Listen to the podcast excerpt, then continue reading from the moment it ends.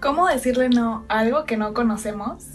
En Ciencias y Podcast buscamos acercarte y apasionarte al mundo de la ciencia. A través de conversaciones interesantes con expertos, profesores, estudiantes y sobre todo entusiastas de la ciencia. Te invitamos a unirte y escuchar las narrativas desde diferentes perspectivas. Y así generar una opinión basada en información relevante, verídica y atractiva. Por eso yo le digo sí a la ciencia, con ciencia sí. Así es, mi proyecto de Nanotech Girl se acabó y transicionó a algo más grande. En este podcast de Ciencia Sí te cuento toda la historia detrás de este proyecto que inicié a mitad de carrera y el por qué decidí terminarlo. Bienvenidos, yo soy Claudia Larcón López, creadora de Ciencia Sí, y pues era mejor conocida como The Nanotech Girl gracias a compartir lo que hacía durante mi carrera a través de Instagram. Bueno, ¿por qué se me ocurrió esto? Al principio de mi carrera yo entré con muchas dudas, cero noción de lo que iba a ver, no tenía ningún referente de nanotecnólogo en el mundo, pero pues me hacía un tema muy interesante. Por ello decidí meterme a pesar de que no tenía ni idea, pero me animé y fue una experiencia de la cual me siento muy orgullosa y muy satisfecha. Pero esto no era el caso a mitad de carrera. Yo a mitad de carrera yo ya quería ver materias que dijeran nanotecnología, ¿no? Y los primeros dos años fueron física, química, matemáticas, materiales, como que muy general se podrá decir. Y yo pues ya quería hacer nanopartículas, etcétera. Entonces esta curiosidad y también las ganas de compartir lo que hacía en laboratorio, porque desde mis primeros laboratorios hice, no sé, mi primera práctica fue hacer paracetamol. Y yo así de que, wow, ¿sabes? O sea, tengo una sensación de asombro increíble. Entonces yo quería compartir todo, pero tampoco quería saturar a mis familiares y amigos con puras cosas de ciencia y tecnología, ¿no? Entonces por eso creé una cuenta alterna en la que yo solo compartía cosas que hacía en el laboratorio, en mis clases, solo por curiosidad y para porque me emocionaban mucho y quería compartirlo. Nunca esperé que esto fuera a ser tan exitoso y que me fuera a llevar a lugares que ni me hubiera podido imaginar. The Nanotech Girl nació por una necesidad de representación que yo tenía, que yo no sabía que iba a pasar adelante de la carrera, no sabía de qué iba a poder trabajar, no tenía una red como de soporte eh, fuera de mi universidad, entonces pues todo esto fue surgiendo por necesidades que yo tenía, ¿no? Carencias que vi en el sistema y que me animé a, hacer algo al respecto, ¿no?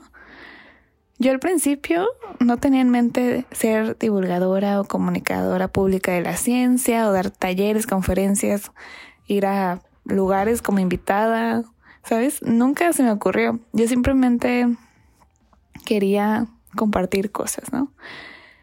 Luego esto fue creciendo, Vinieron las colaboraciones, las cuales rechacé muchísimas porque no iban alineado a lo que yo creía, pero recibí otras muy interesantes. Invitaciones, como les comentaba, las más relevantes fueron a Columbia University en Nueva York, CUNY, me enseñaron laboratorios de nanotecnología, fue mi primera vez en un cuarto limpio, los cuales en mi universidad no había. Entonces pues entré, vi, me explicó todo, el doctor Jacobo, en verdad, lo aprecio mucho y seguimos en contacto. Luego también en los Países Bajos eh, me invitaron a ver una compañía de realidad virtual y también a ver laboratorios, eh, etcétera.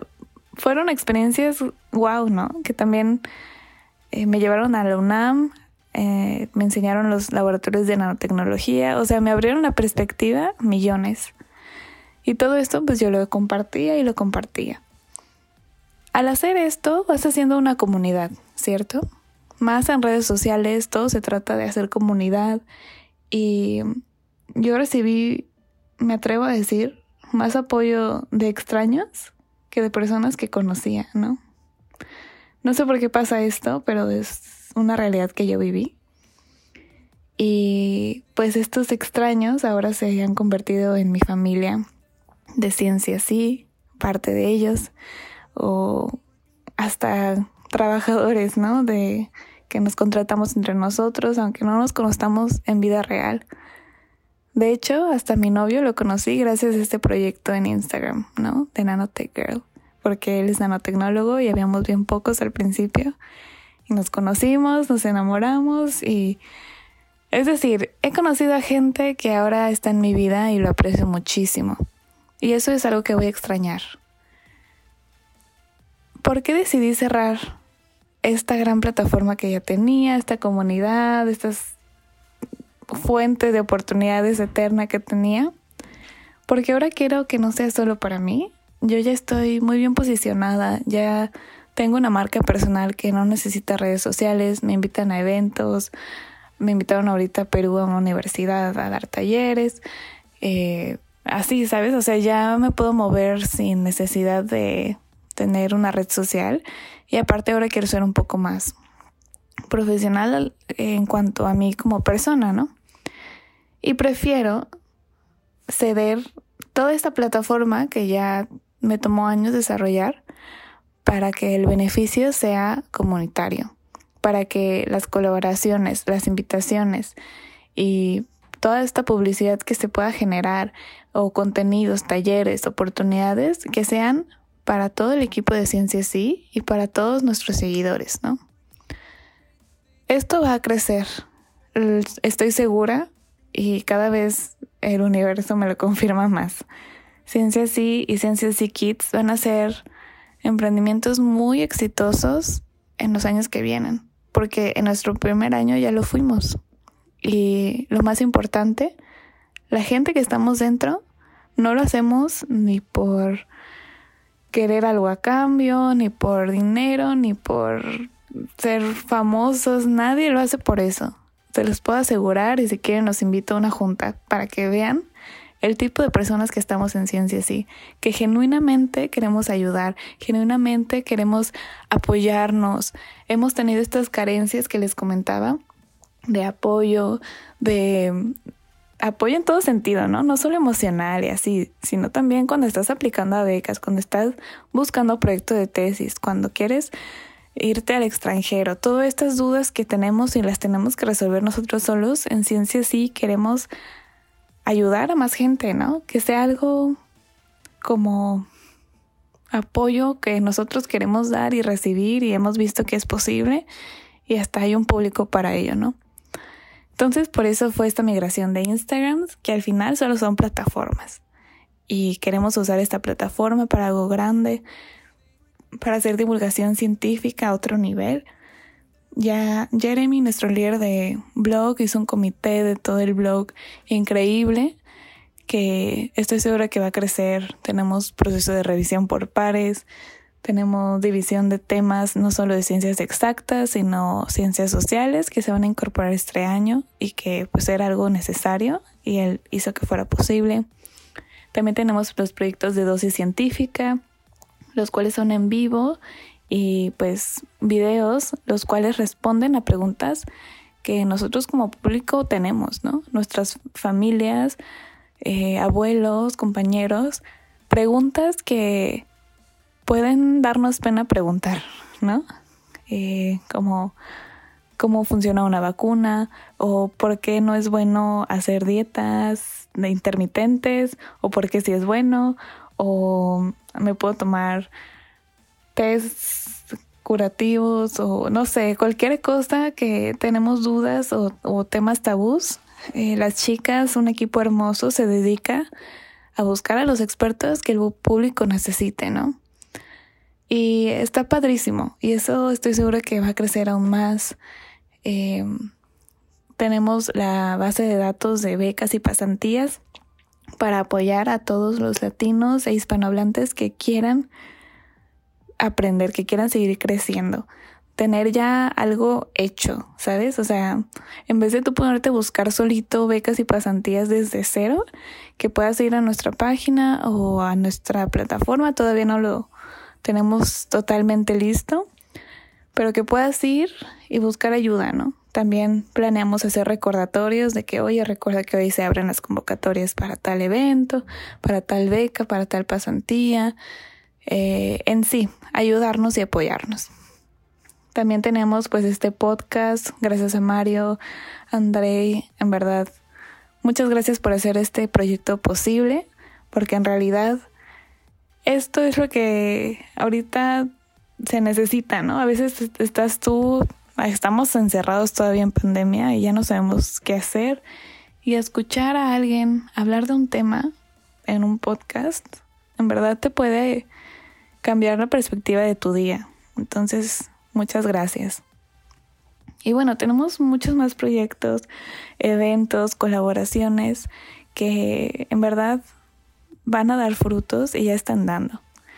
Algunos de estos frutos que ya hemos ido recolectando han sido colaboraciones con universidades, nos han contratado el TEC de Monterrey para dar talleres de divulgación científica, para ser jueces en iniciativas de divulgación científica, tanto en el TEC de Monterrey, en otras universidades mexicanas, en Ecuador y en la primera competencia internacional nacional, perdón, de divulgación científica en Paraguay.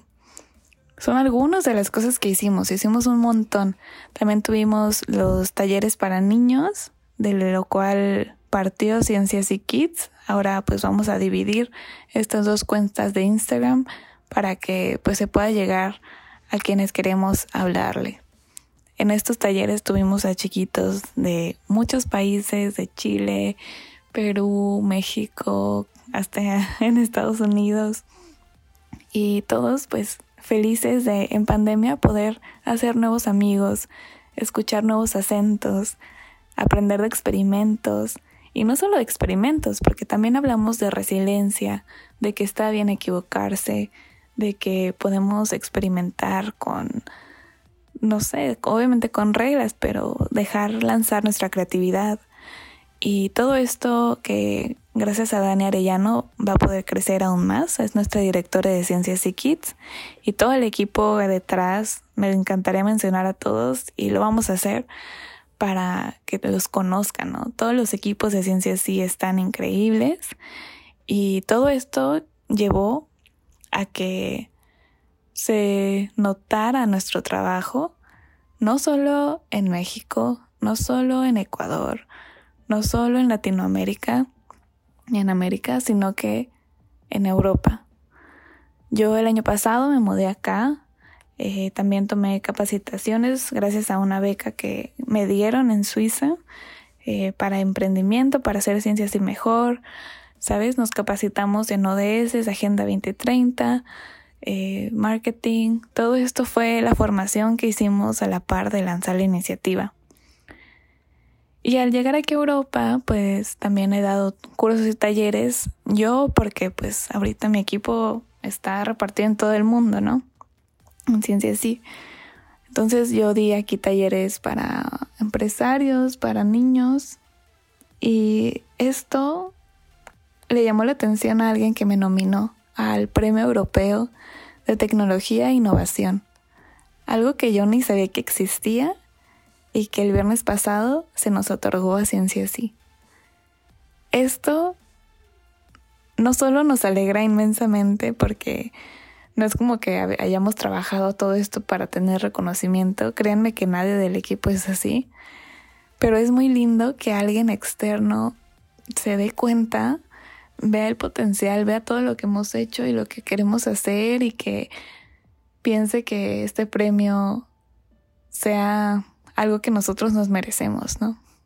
Y pues muchas gracias a todas las personas que han creído en nosotros, muchas gracias a la Asociación de Industria, Tecnología e Innovación de aquí de España y Europa por otorgarnos este privilegio de recibir este premio y pues a seguir adelante. Esto no significa que aquí ya por llegar a este punto ya terminamos, al contrario lo vamos a usar como catalizador para que más gente pueda ver que sí vamos en serio, que queremos hacer grandes, grandes cosas, congresos, eventos, talleres, eh, escuela para ciencias y kids, libros. Eh, créanme que la lluvia de ideas es infinita y lo vamos a lograr. Entonces quédense al pendiente de Ciencia Sí. Esperemos que más gente le pueda decir sí a la ciencia para democratizar el acceso a temas científicos, que es nuestro derecho. Muchas gracias y sigan escuchando el podcast de Ciencia Sí. Que tengan excelente día y en verdad, gracias por creer en nosotros. Les vamos a demostrar que podemos y que queremos hacer grandes cosas por la educación en el mundo.